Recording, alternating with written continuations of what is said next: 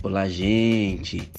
Minha palavra de hoje se encontra no livro de Filipenses, capítulo 4, versículo 12 e 13, que diz assim: Sei estar abatido e sei também ter abundância em toda maneira e em todas as coisas. Estou instruído tanto em ter fartura como a ter fome, tanto a ter abundância como a passar necessidade. Tudo posso naquele que me fortalece. Ou seja, gente, esse versículo nos ensina a sermos flexíveis, a termos flexibilidade em tudo. Flexibilidade, gente, é a sua capacidade de mudar rapidamente de uma situação ruim para uma boa ou de uma boa para ruim. Ou seja, para sermos flexíveis, precisamos ter agilidade, ter uma capacidade de resposta e ser resiliente para nos adaptar aquilo que nos espera. O apóstolo Paulo, ele fala sobre isso. Ele sabia viver no muito, mas também sabia viver no pouco, sabia viver sem nada. Ele sabia, ele era flexível para aquilo que estava diante dos olhos dele.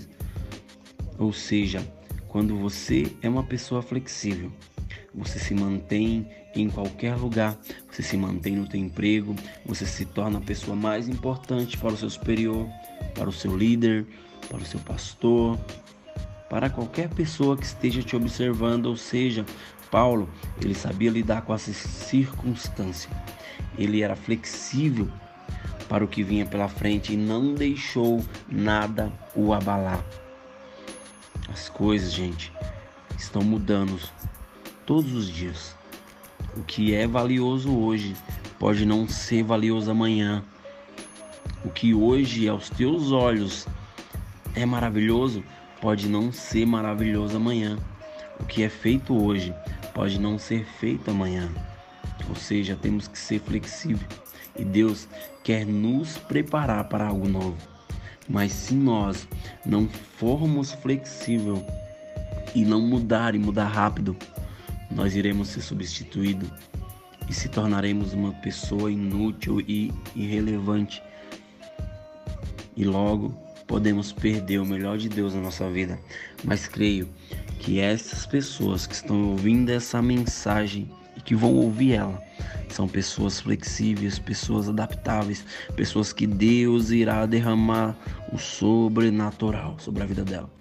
Pai, em nome de Jesus, derrama o teu sobrenatural sobre a vida de todos que vão ouvir essa mensagem, Pai.